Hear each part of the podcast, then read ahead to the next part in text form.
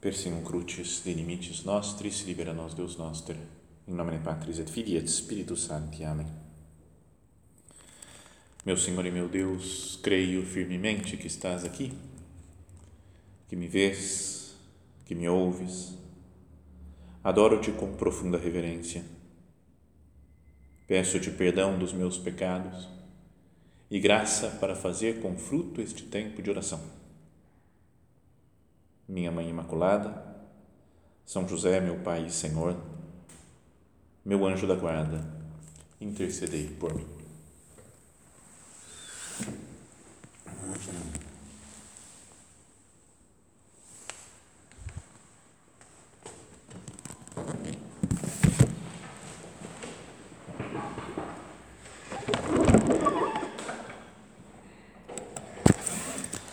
Não sei exatamente sobre o que, que o Padre Cesário falou já no domingo né, passado, que vocês devem ter assistido a primeira meditação, mas a ideia é que esse, todo esse recolhimento né, do mês de junho seja sobre o coração de Jesus. É o mês do coração de Jesus. Então, vamos olhar nessas duas meditações né, que faltam dessa tarde para esse coração amorosíssimo de nosso Senhor, né, que se entrega totalmente por nós. A ideia é que na, na primeira meditação de hoje nós meditemos aquela cena que, ainda que não apareça né, a palavra coração de Jesus, mas é no final das, é um dos, dos evangelhos que se pode escolher né, para a festa do coração de Jesus, que é quando um soldado atravessa o lado de Cristo e do seu coração saem sangue e água. Né? Lá não aparece a palavra coração, né? Falando, atravessou o lado e saiu sangue e água. Então, essa é a meditação a primeira, agora meditar nessa cena. E depois, na segunda, quando sim fala de coração, quando Jesus diz: né? Aprendei de mim, que sou manso e humilde de coração. Só duas cenas, né? uma do Evangelho de São João e depois a outra do Evangelho de São Mateus. Agora, queria fazer uma experiência aqui diferente de que essa meditação fosse um pouco mais contemplativa, e ficar olhando mais em silêncio, quase como se eu não precisasse falar nada aqui. A gente só fica olhando para o coração de Jesus. Tá certo que logo depois do almoço, depois de vocês terem trabalhado e tudo, fica mais complicado às vezes, né? Você não tem uma historinha, um negócio assim mais legal, assim, mais fácil de dar sono. Mas Vamos tentar entender isso daqui. Né? Do lado aberto de Jesus sai sangue e água. Procuremos cada um de nós né, nos, nos imaginar olhando para o coração de Jesus, contemplando esse coração, ou dentro do coração, dentro do amor de Cristo por nós. A gente sabe, né, já ouviu falar que na Bíblia o coração significa a pessoa inteira, não só um órgão físico, né? mas toda a série do seu, de quem ele é, né? de quem é a pessoa, de quem, dos seus sentimentos, dos seus pensamentos. Então, olhar para o coração de Cristo é olhar para o próprio Jesus, contemplar nosso Senhor Jesus Cristo. E aí queria fazer uma outra experiência, além de que seja mais contemplativo, mas que é, eu não sei, eu não avisei antes, né? tinha que ter avisado antes isso, mas é que vocês, vocês fossem acompanhando a passagem pela o que eu vou falando pela, pelo texto do Evangelho. Não sei se vocês têm aí, se tem Bíblia no bolso, se tem celular, se tem alguma coisa que dê para ir acompanhando. Se der, beleza. Se não der, beleza também. Mas é do capítulo 19 de São João, dos versículos 28 a 37. Diz assim nesse né, João 19, 28 a 37. Depois disso, né, Jesus tinha acabado de, de entregar sua mãe ao discípulo amado, entregar o discípulo à sua mãe.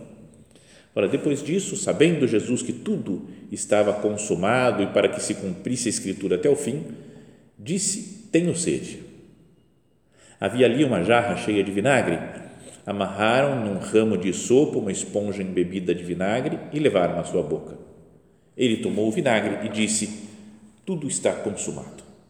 E, inclinando a cabeça, entregou o Espírito.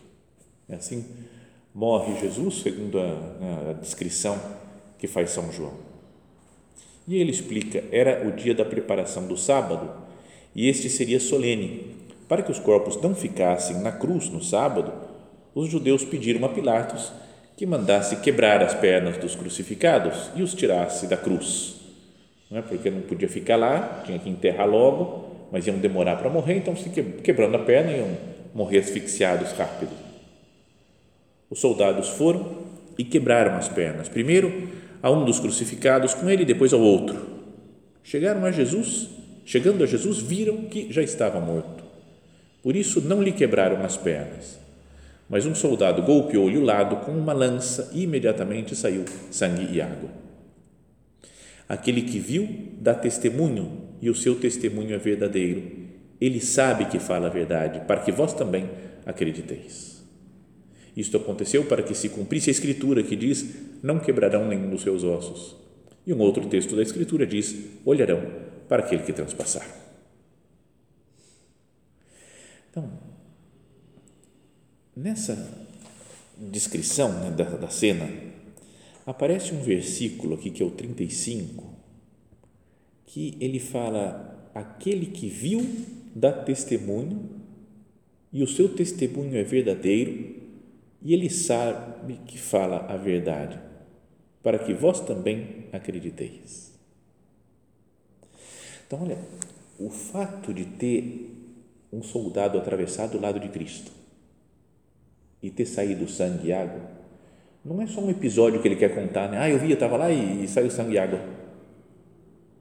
Sabe, se fosse eu, a gente fala um negócio, às vezes, sem muito, sem muita segunda intenção, terceira intenção, a gente fala que, ah, eu vi um negócio, pô, foi legal, mas e aí, o que você tira disso? Ah, não tiro nada.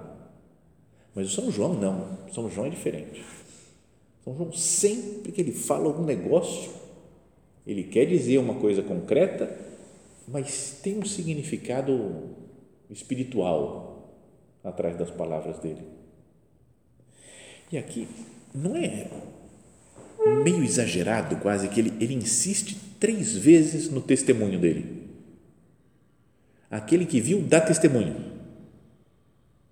Não é? Ele estava falando um monte de coisa, São João aconteceu isso, Jesus falou assim, Jesus falou aquilo lá, tá, tá, tá. mas daí quando fala, saiu sangue e água, ele fala, aquele que viu dá testemunho. E depois completa, e o seu testemunho é verdadeiro. Não é um testemunho qualquer, não estou falando mentira, não. E depois ainda fala, e ele sabe que diz a verdade. Para que tanta insistência né, no, no negócio do coração que sai sangue e água? E fala que fez isso para que vós também acrediteis. Ainda cita depois duas passagens da Escritura para falar que não quebraram osso e que vão olhar para aquele que transpassaram. Então, esse fato né, de sair sangue e água não pode ser uma simples curiosidade. Agora, para nós, então, o que, que significa isso? Meu Deus, o que, que quer dizer Jesus? Essa insistência de São João de que do seu coração saiu sangue e água.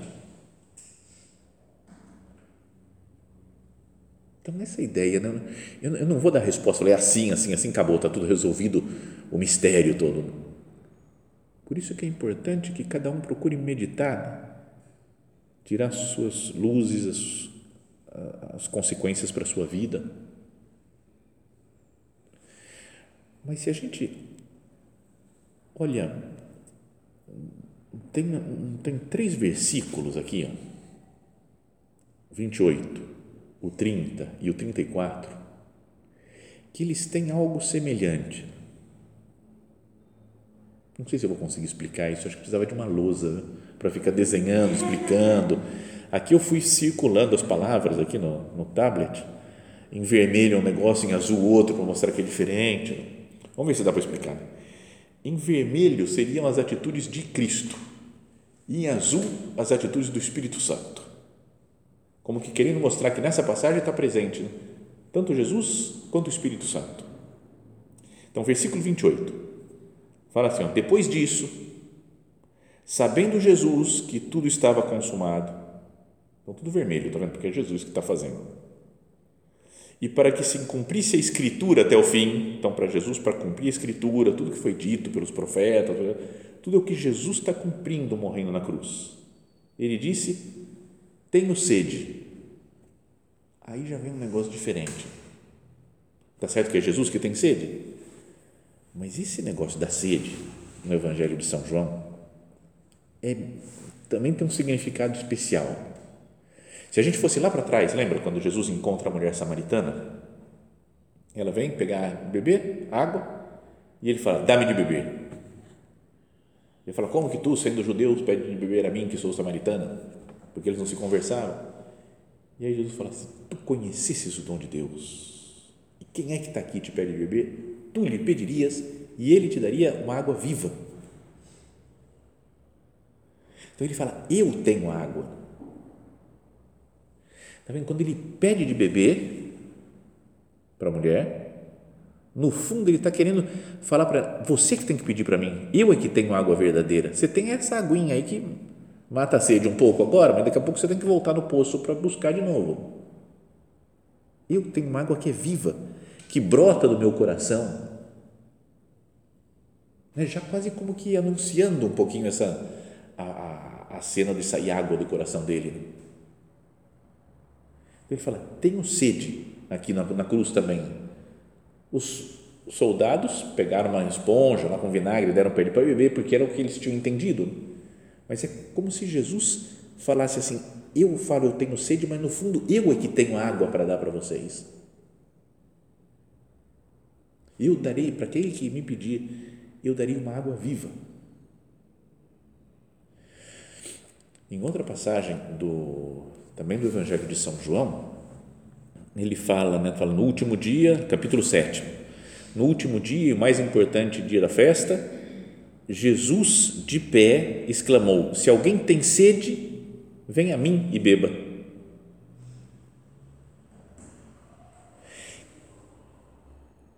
Se alguém tem sede, venha a mim e beba quem crê em mim, conforme diz a Escritura, do seu interior correrão rios de água viva. Fala, quem for até Cristo, quem beber de Cristo, vai ter rios de água viva que vão correr no seu interior.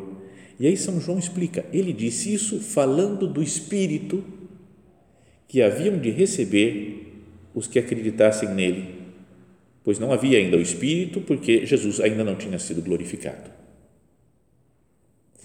Entendeu? Então, essa é a primeira parte que tinha que estar na lousa aqui para explicar. Primeiro versículo, 28.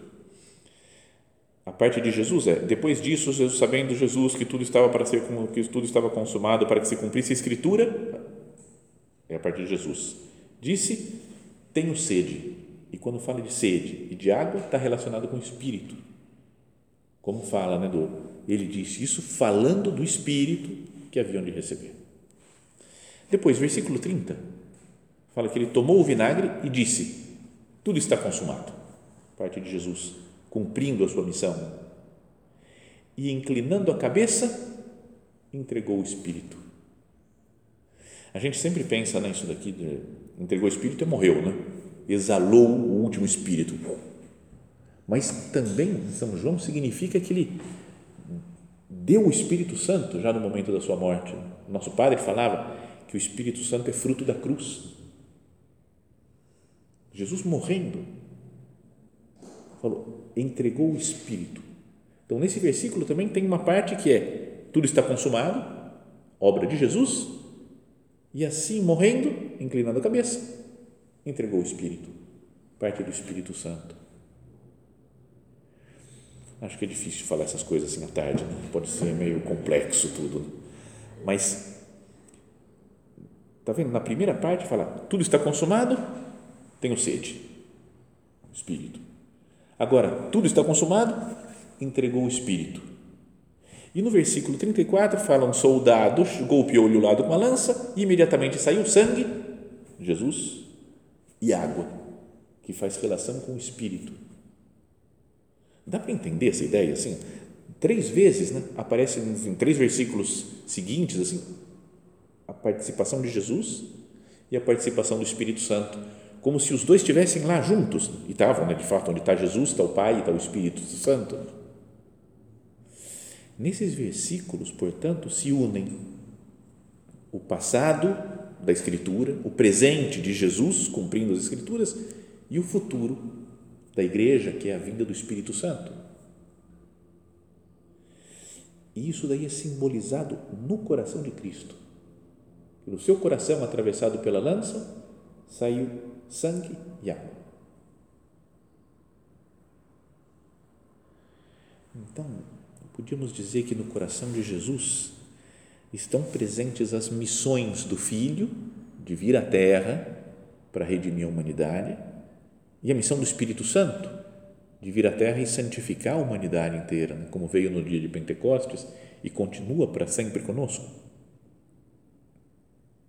Então, o coração de Cristo não é só uma uma imagem devocional, assim, né, que a gente pode ter, tem um quadro do coração de Jesus que dá uma certa devoção, que eu penso no amor de Jesus por nós, mas uma coisa meio assim, etérea, né? meio solta, sentimental. No coração de Jesus está todo o tesouro de amor de Deus né, por nós, enviando-nos o Filho e o Espírito Santo. Então, queria que nós contemplássemos isso, né? Aqui que falei que a meditação deveria ser mais contemplativa. Olha para o coração de Cristo. Vê saindo né? sangue, água. O sangue que simboliza tudo que Jesus sofreu por nós todo o seu amor, né? tendo amado os seus que estavam no mundo, amou-os até o fim, até derramar todo o seu sangue por nós. Não só em geral pela humanidade, mas por mim, né? por cada um de nós. Jesus, você derramou todo o seu sangue por mim. E nesse momento da cruz, do seu coração atravessado pela lança, você mostra esse sangue e mostra a água que é o Espírito Santo, né, que vão, vai brotar do seu interior, do seu interior correrão rios de água viva. Do coração de Cristo brota um rio de água viva. E do coração de todos aqueles que crerem, que vão receber o Espírito Santo, correrão rios de água viva também.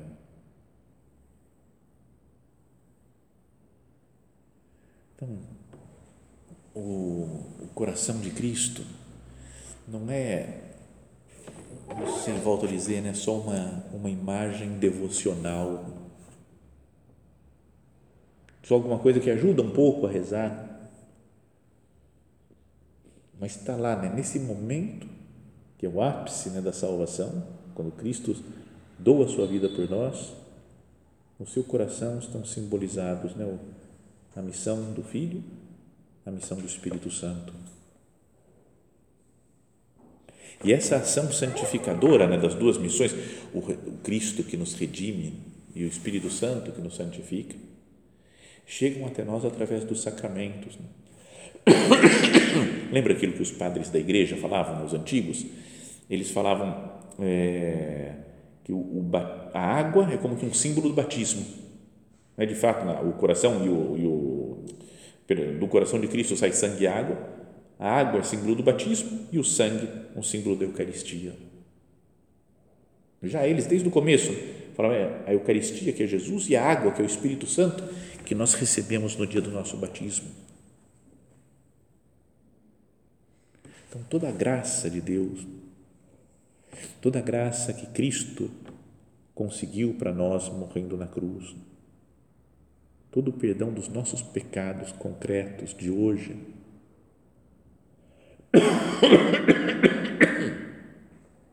Todo esse perdão chega a nós né, através da, desse corpo de Cristo que se entrega por nós na cruz, do seu coração amorosíssimo que foi transpassado, do sangue, que é uma imagem de Jesus, da sua missão, do, da água, que é uma, uma imagem da, da missão do Espírito Santo que vem a nós Agora, se a gente fosse lá para o passado, vocês já leram o livro de Ezequiel na Bíblia? É uma viagem muito louca. Lê o livro de Ezequiel, ele vai tendo visões muito loucas. Ele começa, são vários capítulos, e ele vai falar o que apareceu, que tem uma visão, um templo, uns anjos, querubins e serafins, e tudo, cheio de, de coisas chamativas. Mas daí tem aquela ideia também, aquela outra imagem que aparece lá no finalzinho do livro dele, que ele fala de um templo, né? que ele viu um templo gigante, ele fala até as dimensões do templo, quanto que era maior do que tudo que podia imaginar, e que saía do, do, do templo um rio de água viva. Lembra? Ia saindo pela porta oriental, não me lembro, né? ia sair pela do lado sul, ia descendo, ia fazendo isso e fazendo aquilo. Então é legal, tem até em algumas Bíblias, aí eu tenho umas Bíblias de estudo, que fica fazendo desenho lá, vai vendo o que o Ezequiel falou e faz um desenho. Procura na internet, vocês vão falar Templo de Ezequiel, mas é só uma visão, né? não existiu o templo, é só uma visão que ele teve. E tem lá, mostra o tamanho dele. Mas aí essa água, fala assim, nas margens, junto ao rio, de ambos os lados, crescerá toda espécie de árvores frutíferas, cujas folhas não cairão e cujos frutos jamais terminarão Cada mês darão novos frutos, pois as águas que os banham saem do santuário. É um rio que sai do santuário, do templo, e vai aperfeiçoando tudo. Seus frutos servirão de alimento e suas folhas servirão de remédio. Então, Jesus é um novo templo, né? Lembra quando Jesus vai lá e expulsa os vendilhões do templo? Ele fala: ó, pode destruir esse templo, se vocês destruírem, eu vou reconstruir em três dias. Está falando que ele, né, o corpo de Cristo, que vai ser reconstruído em três dias, vai ressuscitar em três dias, é o novo templo de Deus. E desse templo é como que uma imagem lá que o Ezequiel teve, né? do coração de Cristo, que é o novo templo, sai o sangue e a água que purificam o mundo inteiro, que perdoam todos os pecados da humanidade, que redime o ser humano, que, que salva, que santifica o ser humano. Então, olhemos para o coração de Jesus. Senhor, me faz compreender um pouco melhor o mistério do seu coração. Que eu veja nele, nesse coração seu, meu Deus, toda a grandeza do seu amor por nós toda a obra santificadora que Deus fez. Não é que muitas vezes a gente pensa, né, quando se fala de santidade, se pensa do esforço que a gente tem que fazer, tem que cumprir isso, tem que cumprir aquilo, tem que conseguir essa virtude, tem que retirar esse defeito, que faz, faz parte da luta pela santidade, mas, sobretudo, é uma questão de amor. A doação total né, de, de Deus, Pai, Filho e Espírito Santo estão simbolizados nesse coração de Cristo, do qual jorram sangue e água. Isso é o que nos santifica. E que nós queremos corresponder a esse amor. Então, olhando para Jesus, olhando para o seu coração aberto, que derrama sangue e água e vai purificando, vai fazendo isso como fala nessa profecia nas margens junto ao rio, né, do que sai do coração de Cristo. De ambos os lados crescerá toda espécie de árvores frutíferas, todo tipo de santidade, de pessoas que seguem Cristo ao longo da história. Toda espécie de árvores frutíferas, cujas folhas não cairão, cujos frutos jamais terminarão. Contempla, né? olha a santidade né, do, do mundo, da igreja, que a obra de Deus faz em nós.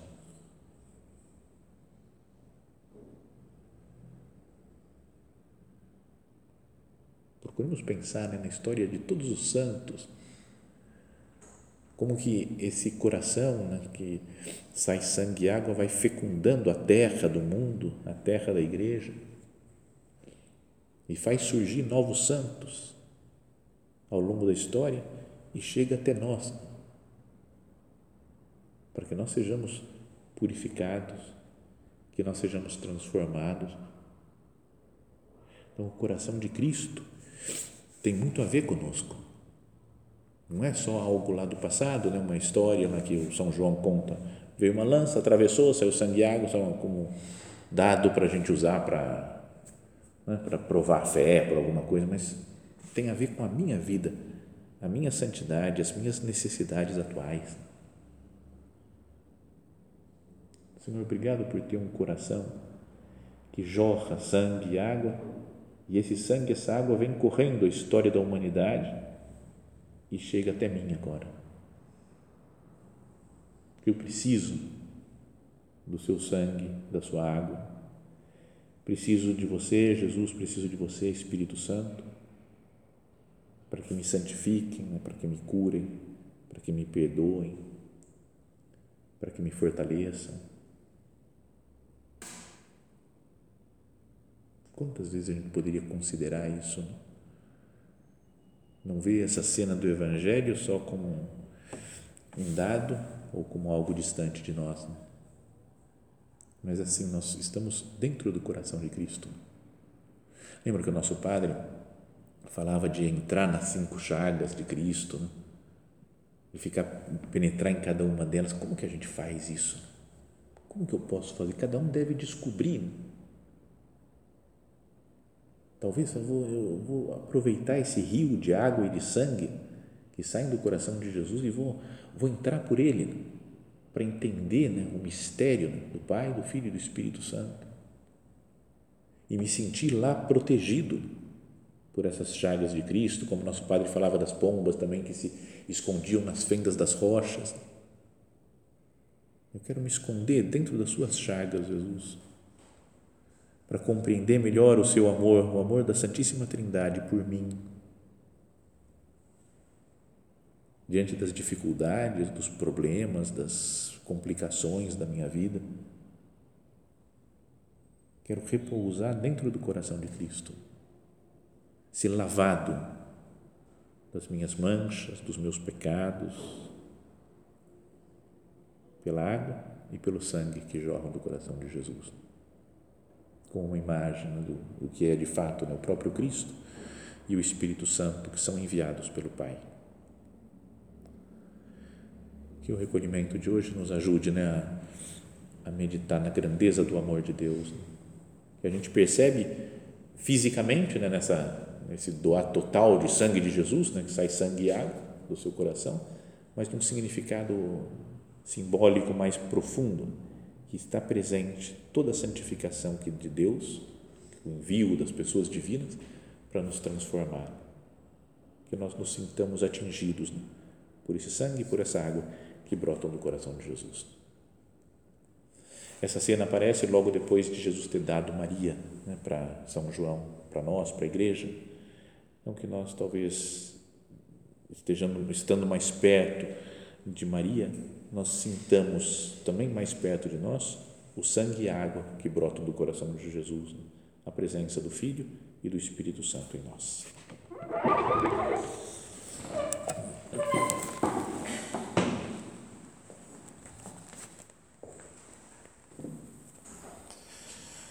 Dou-te graças, meu Deus, pelos bons propósitos, afetos e inspirações que me comunicaste nesta meditação Peço-te ajuda para os pôr em prática. Minha Mãe Imaculada, São José, meu Pai e Senhor, meu anjo da guarda, intercedei por mim.